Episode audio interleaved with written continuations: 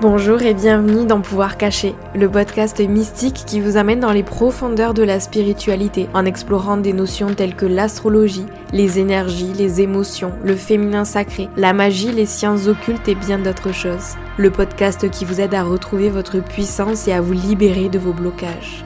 Je m'appelle Noélie, je suis guide holistique, facilitatrice de retraite et de rituels de lune et également professeur de yoga. Ma mission au quotidien est d'accompagner les femmes à retrouver leur pouvoir intérieur, notamment grâce à l'astrologie, au tarot, au yoga, à la spiritualité et à d'autres techniques de développement personnel.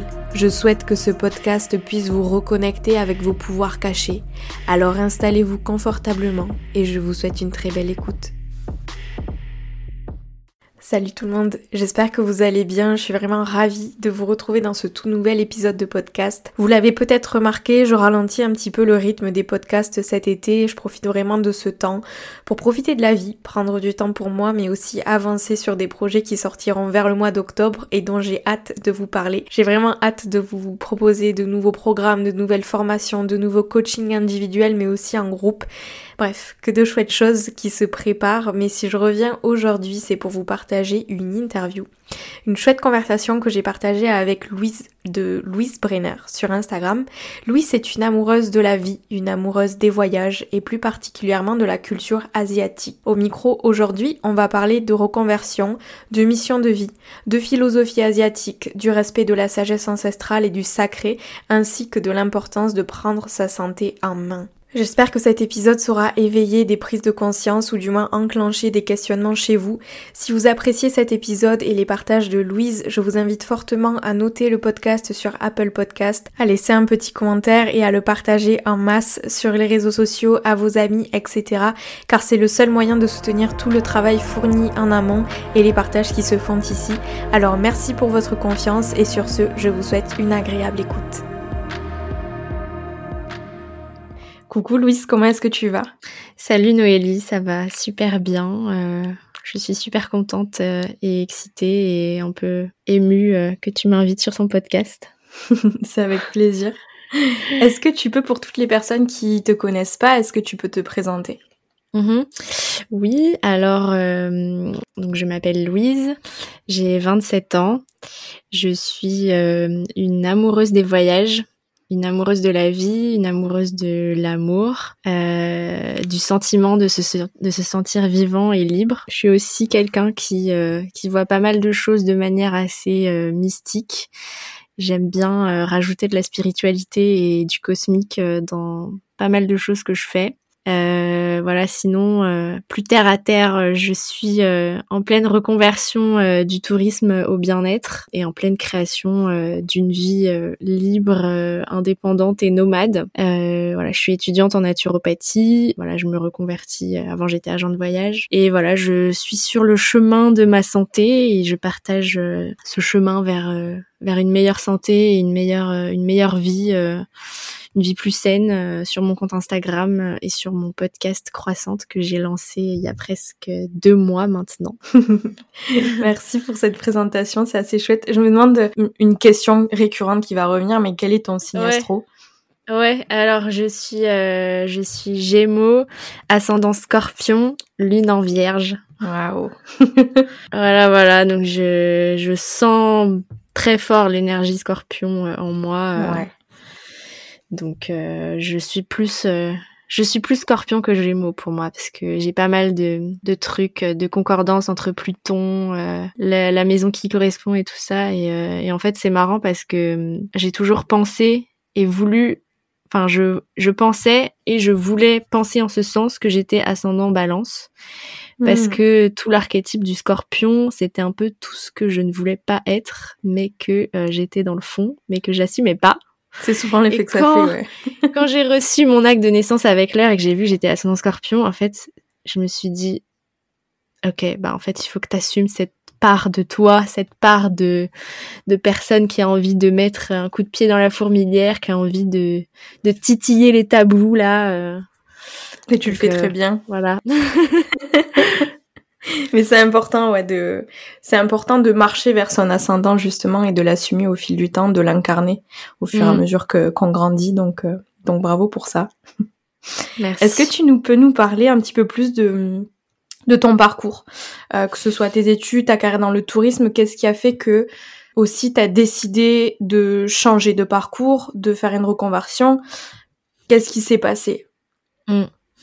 Alors, euh, bon, moi, je suis montée, je suis montée à Paris. Oui, j'étais une petite provinciale de Bretagne euh, et je suis montée à Paris dans le sens où je voulais monter dans la vie. Je, voilà, j'étais persuadée que j'allais arriver à Paris et que, euh, voilà, j'allais aller à l'université, j'allais rencontrer plein de gens intéressants et que ma vie allait être voilà Gossip Girl quoi tu vois Emily in Paris euh, et en fait bon ça s'est pas du tout euh, ça s'est pas du tout passé comme ça et euh, j'ai j'ai fait d'abord une licence de médiation culturelle parce que je voilà j'ai pris j'ai pris le premier truc euh, dans une fac à Paris qui soit un peu dans le milieu de la culture sans vraiment avoir d'idée de ce que je voulais faire et ensuite, euh, je me suis euh, redirigée en anthropologie, en master, euh, et j'ai fait euh, j'ai fait un, un, mémoire en fait sur le tourisme durable en Mongolie.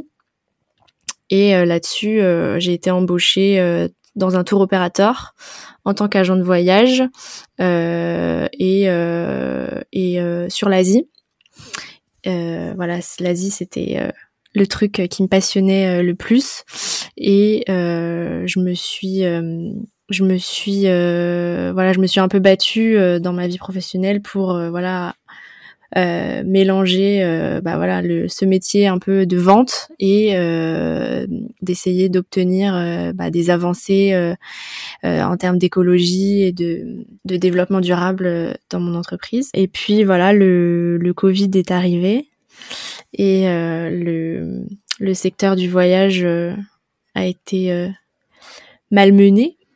donc, mm. donc en fait, ouais, la première, enfin la, grosse prise de conscience récente, ça a été vraiment le, Covid qui m'a fait changer, qui m'a fait, qui a enclenché ma ma reconversion, on va dire. Euh, plus plein de petits signes avant-coureurs en fait. Euh, je savais que j'avais pas forcément encore découvert euh, ma vérité euh, et en fait, euh, j'ai eu confiance euh, en la vie, on va dire, en plein moment de crise. Et voilà, j'ai toujours, j'ai toujours eu l'impression, en fait, dans le milieu du travail, en tout cas, que j'étais un peu bénie et que j'avais toujours j'étais toujours au bon endroit au bon moment que que les portes s'ouvraient de, de manière parfaite en fait que je rencontrais les bonnes personnes qui allaient me filer ce stage qui allaient me faire découvrir tel sujet qui allaient me faire rencontrer enfin que voilà le, chemin euh, se passait tout seul. Et en fait euh, voilà dans, dans, mes décisions pour choisir ce que je voulais faire de ma vie euh, au fur et à mesure en fait je me suis toujours j'ai toujours cherché à fuir la vanité et la vacuité le vide de sens en fait. Je, je viens d'une famille d'artistes à la base chanteurs réalisateurs musiciens danseurs. Et je, je faisais beaucoup de danse etc et c'est pour ça aussi que j'ai voulu aller dans une dans un cursus de fac dans la culture. euh, mais au final, euh, j'ai pas voulu me tourner vers un métier de ce type parce, parce que, pour ma part en tout cas, euh, je, je, sentais que c'était pas comme ça que j'allais apporter quelque chose d'utile au monde, quoi. Parce que voilà, j'aurais j'aurais trop cherché le la gloire, le succès, un truc très très égo, quoi.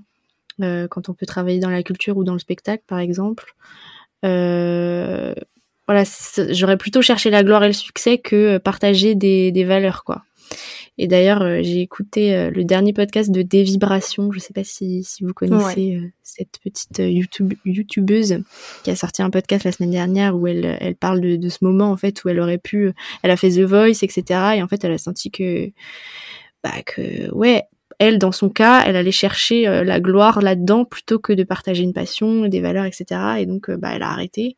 Et ça m'a, ça m'a grave fait tilt. Euh, bref, parenthèse fermée. et du coup, voilà, c'est pour ça que de la culture, voilà, j'ai voulu travailler dans le tourisme après avoir fait des voyages et avoir une prise de conscience aussi là-dessus pour, bah, voilà, promouvoir les valeurs de paix, de tolérance et d'échange interculturel et de protection de la planète.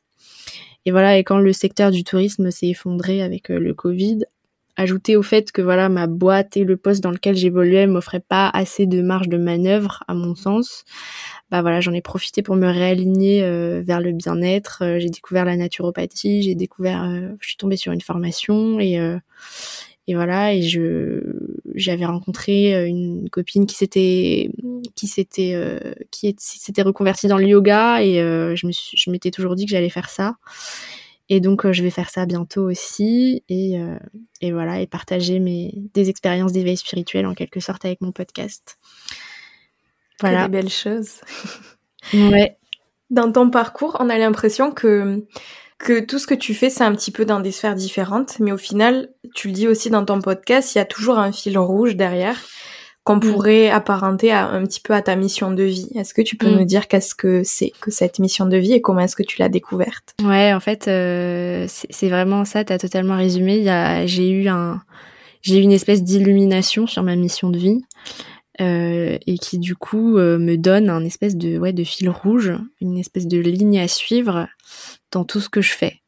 Euh, donc cette illumination en fait c'est dans un temple balinais que je l'ai euh, que je l'ai eu quand j'avais 18 euh, ans. J'ai eu 19 ans pendant ce séjour à Bali. C'était mon premier, euh, c'était mon premier voyage euh, long courrier après une première année de fac très très mitigée. Ouais, en fait, j'étais dans dans un dans un temple à Bali et je bah, j'ai eu un peu cette révélation que ma mission de vie était de promouvoir les cultures, les philosophies et les modes de vie qui gravitent autour de, euh, de l'hindouisme, donc de l'Asie, euh, le bouddhisme, etc. Donc c'est assez large aussi, mais il y a vraiment ce, ce côté-là et, euh, et j'ai eu un fort sentiment que voilà le, le sens que j'allais mettre là-dedans, c'était que le monde avait fort à gagner à, à découvrir, redécouvrir, en tout cas voilà, qui de, de promouvoir en fait ces philosophies-là que que ça allait que ça allait faire du bien au monde et que euh, bah pour moi, travailler dans travailler à faire autre chose serait totalement vain. Donc euh, donc voilà, bah ça a commencé par euh, voilà le, je me suis mise en tête de travailler dans le tourisme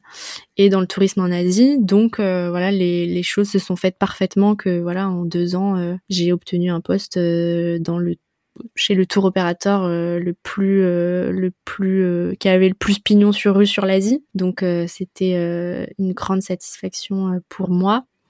Et voilà, ensuite la vie a fait que ben maintenant c'est plus vers ben, voilà le bien-être, les médecines traditionnelles, le yoga bien sûr que je souhaite ben promouvoir tout ce qui nous vient ben, de l'Inde, des pays qui pratiquent l'hindouisme, etc. Tout ça. La médecine chinoise aussi, euh, ça en fait partie, l'ayurveda. Donc voilà. Hmm, c'est chouette de voir que, euh, tu vois, t'arrives euh, dans tout ce que tu fais à garder ce, ce truc qui a vibré fort en toi à Bali à ce moment-là. Que hmm. tu, tu gardes ce, ce truc-là pour te diriger, en fait.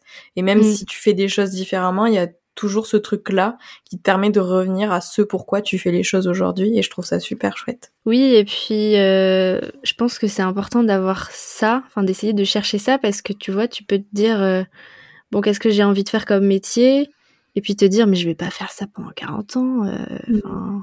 on va s'ennuyer quoi. Mais le fait d'avoir un fil rouge, bah tu, tu, tu peux faire plein de trucs, mais en ayant toujours un peu ce même cette même passion. Donc euh, voilà, je, suis contente d'avoir ça parce que je sais que je je vais pas toujours faire le même métier, mais que voilà j'ai un j'ai un chemin et que et que je vais pas me je vais pas m'en lasser quoi. C'est pas un truc dont, dont on peut se lasser quoi. Ouais, entièrement d'accord. Dans un de tes derniers épisodes, tu parles euh, notamment de ta rencontre avec un chaman en Mongolie et de l'éveil spirituel qui s'en est suivi. Euh, mm. Si jamais vous voulez entendre l'histoire un petit peu plus en détail, vous irez écouter l'épisode sur, euh, sur le podcast de Louise, le podcast Croissante. Mais je me demandais, tu vois, à ce moment-là, quand il s'est passé ce qui s'est passé avec ce chaman, qu'est-ce qui s'est passé dans ta tête et qu'est-ce qui fait que tu t'es rendu compte que là, à ce moment-là, il y a quelque chose qui s'est passé? Ouais, alors en fait, euh, donc bah, pour pour résumer un peu, donc j'étais en j'étais en Mongolie en stage de fin d'études, donc dans le tourisme, euh, et euh, mon patron, euh, donc un Mongol de là-bas quoi, m'a m'a traîné à une réunion de famille chez chez des nomades un, un, un week-end. Et euh, donc le chef de cette famille euh, était un chaman et euh, il communiquait avec les esprits, notamment bah, en lisant dans des dans des petits cristaux qu'il lançait sur la table, un peu comme comme des dés. Il voyait il voyait des choses, enfin il faisait une petite divination en fait comme ça quoi, dans les dans des cristaux, etc.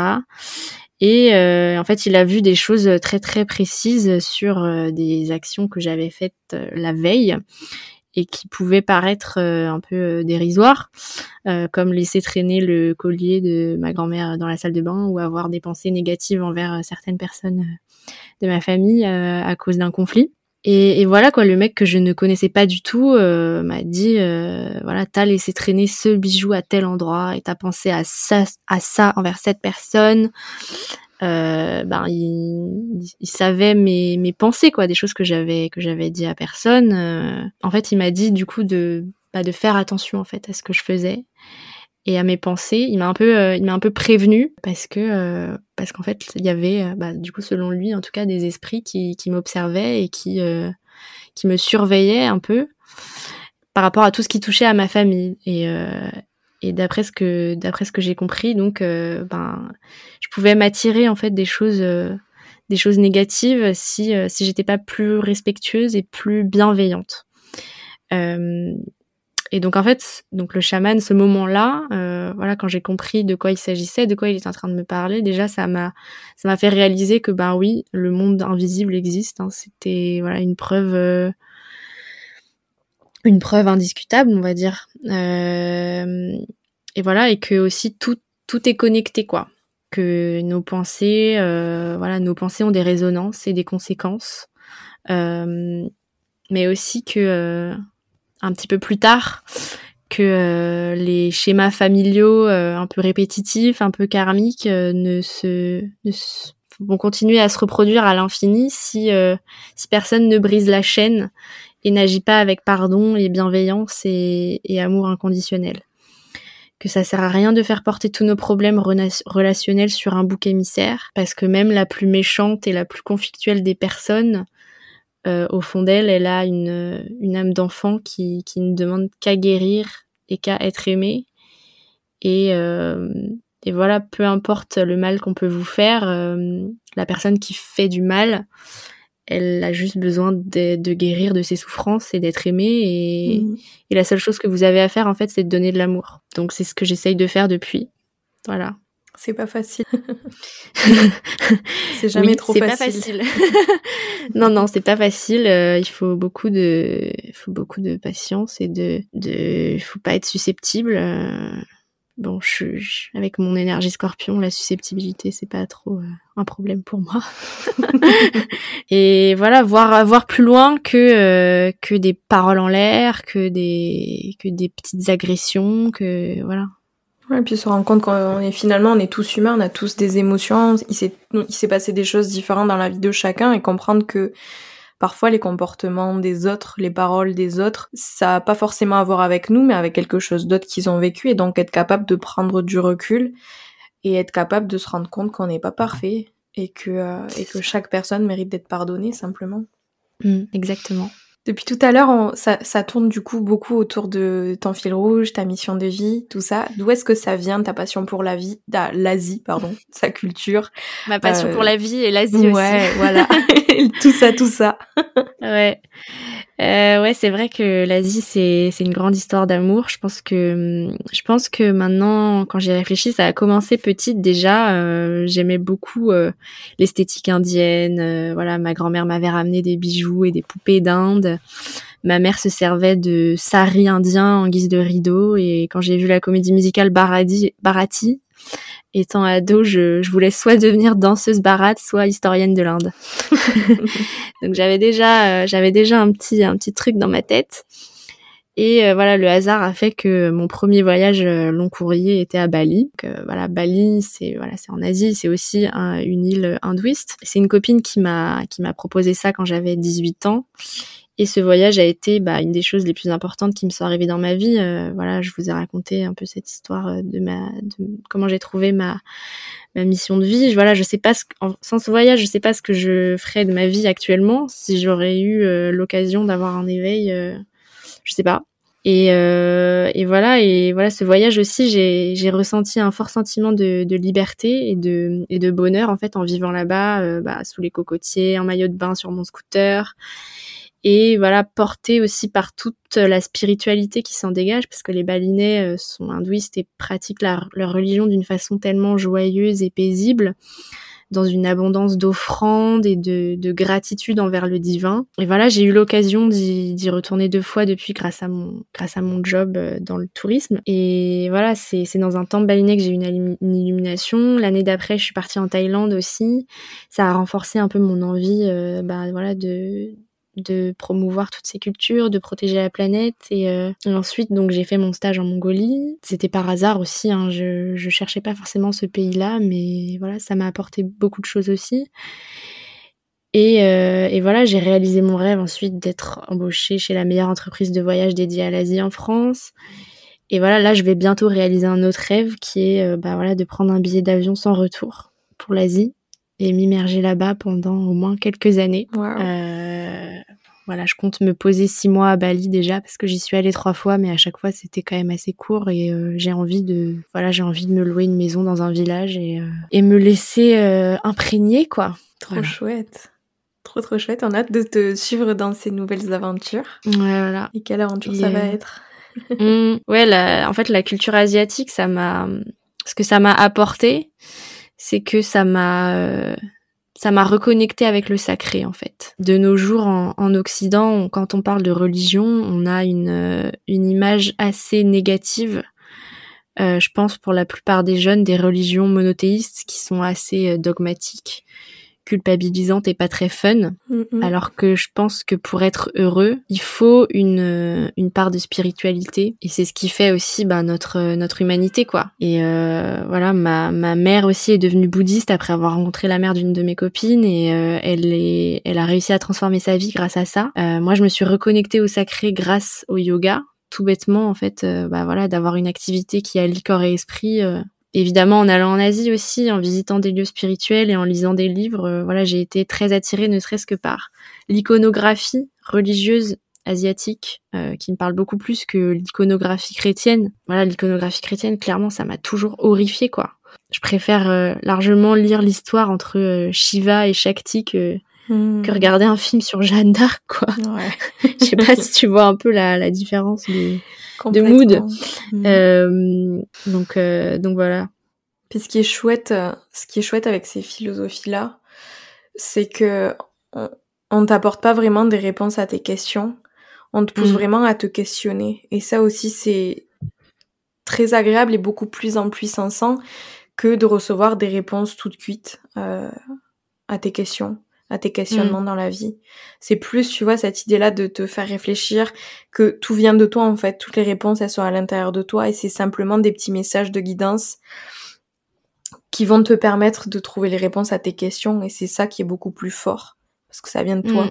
et c'est pas quelqu'un d'autre qui est en train de te dire quoi faire, comment, pour qui, pourquoi, quand. Ouais, et puis c'est bon après moi je je suis pas je suis pas experte encore des mythes et religions asiatiques mais euh, rien que la philosophie du yoga, ça m'apporte énormément de, choses avec les lois, euh, voilà, les lois spirituelles et, et comportementales, aussi bien sur l'écologie personnelle, le respect de soi-même, que sur de, de la de la morale, quoi. Et puis euh, et puis ben il y a la méditation aussi. La méditation, ça vient ça vient d'Asie. En tout cas, voilà, il y a un grand pan euh, de la méditation qui vient de là et voilà je commence vraiment à pratiquer depuis un an ça fait quelques mois que ma pratique est devenue confortable et que je ressens l'état méditatif. Et c'est bien fait.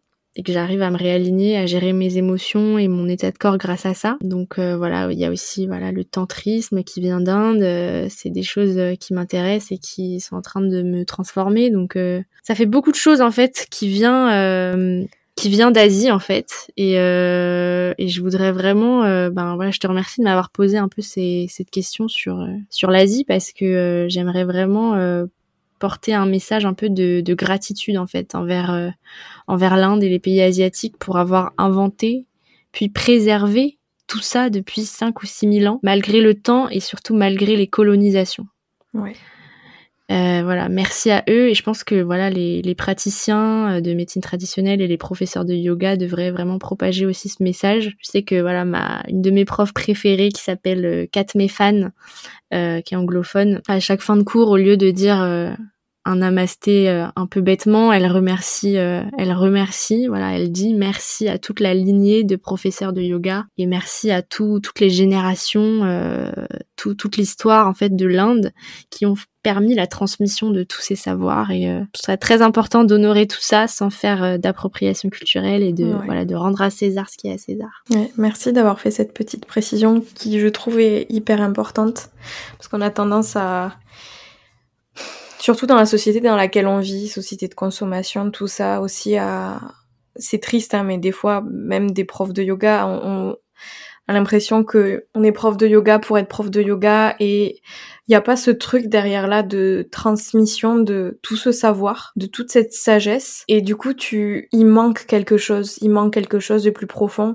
Et c'est pour ça que je pense que c'est important que chaque professeur de yoga puisse transmettre tout ça à, à ses élèves, à leurs élèves, pour qu'on continue à transmettre ces messages, qu'on continue à faire comprendre que non, ça ne nous appartient pas, que ça vient d'autre chose Mm. et qu'on continue à honorer, qu'on se remette chacun à notre place en fait aussi. Mm. C'est important. Très juste. Aujourd'hui, euh, Louise, tu, quand tu, tu, parles beaucoup de remettre sa santé en priorité, c'est quelque chose qui est important pour toi. Ça passe par quoi? Est-ce que tu as une petite routine, des petites choses que tu as envie de partager? Bah alors euh, ouais, la première chose euh, de ma routine, enfin de voilà comment j'ai mis ma santé en priorité en fait, c'est c'est un peu ce que j'ai partagé euh, dans mon podcast et tout cette année sur Instagram, déjà, ça a été de me convertir, enfin de faire une, une transition euh, vers le véganisme. Ça, ça a été vraiment euh, important pour moi. Ensuite, en termes de routine, bah voilà, je, je suis un petit peu la, la routine ayurvédique, euh, brossage à sec, gratte-langue, bain de bouche, euh, le petit verre d'eau chaude le matin, euh, essayer de commencer la journée par du yoga et de la méditation. Sinon, aussi en termes de décision pour ma santé qui affecte un peu mon quotidien, c'est que j'ai décidé d'arrêter l'alcool. Ça m'a fait énormément de bien Sinon, j'ai aussi arrêté la pilule. Ça, c'est le truc le plus fou, le plus life-changing que je me suis euh, offert euh, cette année. Je suis dans un état de corps qui n'a rien à voir. Euh, je pense que voilà, c'est un tout forcément hein, avec avec tout ça. J'espère que j'ai augmenté mon taux vibratoire un petit peu quand même. Mais voilà, je sens vraiment que voilà, rien que ça, ça a vraiment fait un shift dans tout ce qui va être relié au chakra sacré, on va dire, et à, l'énergie créatrice et à l'énergie sexuelle. Quand j'ai arrêté la pilule au bout de quelques semaines, voilà, ça va au-delà de, la libido. Hein. Je, ressens vraiment une force vitale qui était éteinte, comme si j'avais eu un voile sur les yeux et un, nuage euh, au-dessus de la tête. Euh, pendant 12 ans quoi. Et voilà, sinon ben la routine un peu bah c'est d'investir sur soi quoi. C'est de, mm-hmm. tout faire pour euh, pour être bien. ouais. Et on en parlait la dernière fois, t'en parlais aussi dans ton podcast, mais c'est important de, comme tu dis, de de voir toutes ces choses euh, comme un réel investissement en soi et arrêter aussi de se donner des, des petites excuses euh, et remettre les choses euh, à demain. Et ouais, surtout, tu vois, se donner des excuses aussi euh, par rapport à ce qu'on va dépenser parce que ça dérange pas grand monde, euh, on en parlait, mais ça dérange pas grand monde de, de s'acheter une tonne de fringues, comme tu dis, de se payer des coups euh, tous les soirs au bar. Enfin, j'exagère un peu, mais, mm. mais voilà quoi, on sait, on, on, voit tous de quoi je parle. Et quand c'est par contre, tu vois, pour euh, investir dans une séance avec un praticien, que ce soit, je sais pas moi, de la naturopathie, de l'ayurveda, quoi que ce soit, il y a toujours une petite réticence, tu sais. Ouais. Et ça, je trouve ça vachement dommage. Ouais, c'est un peu une dissonance cognitive. Genre, euh, tu mettrais facilement des sommes, genre 50 ou 100 euros dans un resto ou un ou une robe euh, ou une soirée. Mais par contre, 50 ou 100 euros dans une consultation pour sa santé, son bien-être, genre, on se dit, oh, c'est rush. Ouais. Alors que, bah non, du coup, enfin, tu te payes une cuite pour le même prix versus avoir des prises de conscience énormes sur sa santé. Enfin, il n'y a pas à comparer, quoi. Ouais, tu te fais du bien. Mmh. Ouais, puis enfin voilà, moi pour voilà pour donner un peu envie, j'ai investi dans deux séances de naturopathie de à 50 euros cette année et j'ai guéri de mes problèmes digestifs que je traînais depuis 10 ans en l'espace de 6 mois. Mmh. Donc euh, voilà, les 100 euros, ils ont vite été euh, rentabilisés quoi. Parce que enfin, je me suis peut-être euh, évité, euh, je sais pas moi, peut-être un cancer du côlon euh, dans dix ans, je sais pas. Enfin, c'est énorme quoi. c'est important de, de, rappeler ces choses-là. Est-ce que tu as mm. des, des conseils que tu aimerais donner à des personnes qui en peuvent plus, tu vois, de se sentir en mauvaise santé, qui se sentent complètement désalignées, qui ont du mal aussi à, à entendre ces messages qui viendraient mm. leur donner des, des pépites d'informations par rapport à leur mission de vie. Euh, qu'est-ce que quel, quel conseil t'as envie de partager? Bah le, je pense que le premier conseil c'est bah, d'investir dans de la médecine douce, dans de la médecine, dans la médecine holistique, euh, voilà, faites cette séance avec une médium ou euh, faites cette séance de Healing avec Noélie. Euh, moi, la mienne, je la repousse depuis deux mois, mais je vais passer le cap bientôt. faites votre thème astral, apprenez à vous connaître. Ouais, apprenez à vous connaître et allez voir des gens qui vont vous poser des questions que vous vous posez pas et soyez ouverts à à toutes les choses euh, qui peuvent euh, en sortir. Je pense qu'il faut aussi réveiller son enfant intérieur. Bon, on l'a bien fait hier soir pendant ton rituel de lune. Euh, le truc de, de l'enfant intérieur, euh, c'est aussi, euh, moi je me suis rendu compte en fait que toute petite, j'avais déjà l'intuition de ce que je devais faire de ma vie pour être heureuse et pour guérir et ce qui me faisait vibrer. Donc demandez-vous ce qui vous faisait vibrer quand vous étiez enfant. Alors peut-être que vous allez trouver des choses euh, des choses que des choses bizarres mais enfin je pense qu'il y a vraiment un truc à aller euh, à aller chercher là-dedans. Euh, voilà moi l'activité que je suis en train de me créer aujourd'hui c'est vraiment un mix de tous les métiers bizarres qui m'ont attiré quand j'étais petite et quand j'étais ado. Voilà le, le, truc entre être danseuse barate plus être je voulais être fleuriste à un moment historienne de l'Inde voilà, en fait, il y a un fil rouge. Voilà, il y a, y a, de la nature, il y a de l'Asie. Euh, voilà, c'était clair en fait déjà dès le début, quoi. Donc ouais, trouver le trouver le fil rouge de votre vie en n'ayant pas peur euh, d'aller explorer des parts un peu sombres et des choses que vous avez mis de côté par peur d'être ridicule pendant votre développement. Euh, ou parce que votre famille a émis des jugements de valeur sur vos intérêts, euh, voilà, moi, voilà, c'est c'est pas c'est pas rare que mes grands-parents disent mais tu veux faire ça, mais non, mais tu pourrais faire plus. Euh, Voilà, mes, mes professeurs qui, voilà, j'avais j'avais des bonnes notes au lycée, et ils disaient à ma mère il faut qu'elle fasse Sciences Po.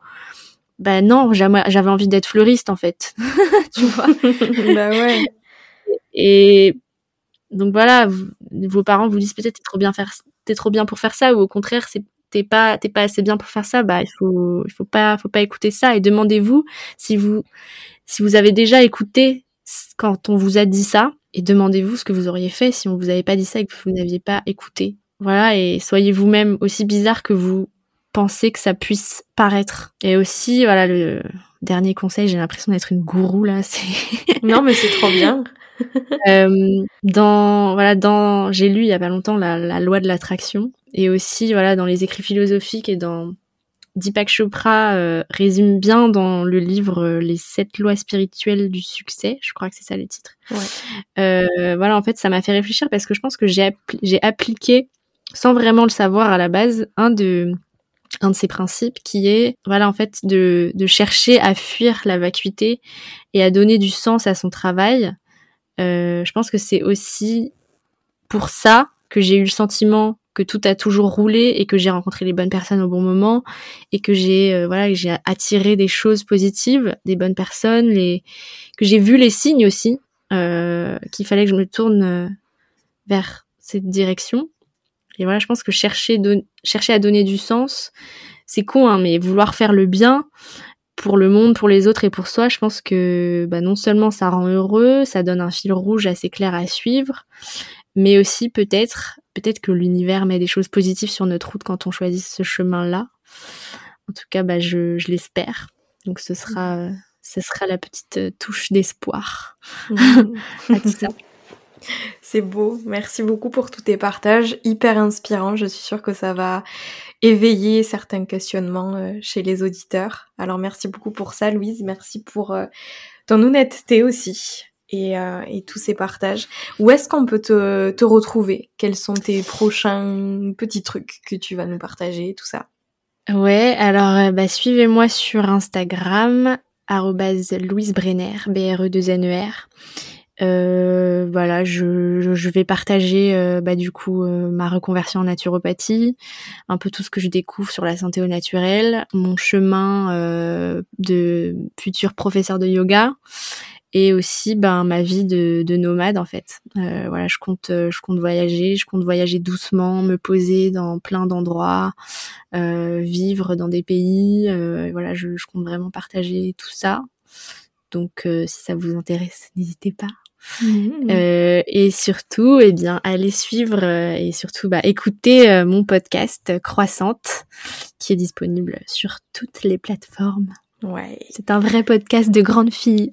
Waouh Avec des épisodes hyper intéressants en plus, donc allez vraiment écouter ça. Merci, bah ça me ça me touche d'autant plus que ce soit toi qui me dis ça parce que c'est vrai, je te le disais je te, l'ai dit par message. Euh, je pense que c'est marrant que les gens le sachent, le sa, oui, le sachent. Mhm. Euh, voilà, moi j'ai découvert ton podcast euh, cette année. C'est une copine à moi. J'ai retrouvé le message WhatsApp qui m'a, je sais plus pourquoi on parlait de ça. J'avais dû lire un livre un peu sur sur tout ça. Elle m'a dit ah tu devrais écouter le podcast Pouvoir caché, ça te plairait. Et euh, je me suis dit qu'est-ce que c'est que ça, sorcière, oh là là, bizarre. Euh, bref, j'écoute et au final j'ai tout bingé. Euh, voilà, en quelques semaines. voilà, j'étais en Bretagne à ce moment-là et j'allais me balader sur la plage, sur les sentiers des douaniers avec toi dans les oreilles. Et clairement, euh, ça m'a apporté énormément. Et je pense que si j'ai créé un podcast, c'est aussi parce que je me suis dit, ah ouais, euh, bah ok, on peut créer des podcasts euh, et parler de tout ce, tout ce genre de choses. Et du coup, quand tu m'as envoyé un mail pour me dire que tu avais écouté mes podcasts en marchant vers la mer, je me suis dit, mais non, mais ça c'est mon histoire. Comment c'est possible? Donc voilà. Et ouais, Merci beaucoup pour, pour ça. Merci à toi. On a tous et toutes des trucs à partager. C'est chouette aussi de de faire venir sur le podcast. Euh, on a tendance, tu vois, à voir toujours les mêmes personnes interviewées et tout ça. Et j'ai vraiment envie de donner la parole euh, à tout le monde parce que tout le monde a à partager. Il y a personne qui est au-dessus de personne d'autre. Et on a mm. tous, euh, on a tous des, des, belles choses à offrir au monde. Donc, donc merci à toi, Louise, d'avoir accepté mon invitation. Bah, comment ne, comment ne pas l'accepter, quoi? C'était tellement, c'était tellement marrant d'être invité sur ton podcast alors que c'est moi qui l'écoute, quoi. donc voilà. Et c'est moi qui t'avait invité aussi euh, dans mon podcast. on a un épisode ensemble sur, sur mon podcast, c'est l'épisode 2. Vous irez écouter. Voilà. Merci beaucoup. Et puis sur ce, je vous dis à la semaine prochaine dans un nouvel épisode. Ciao, ciao. Salut.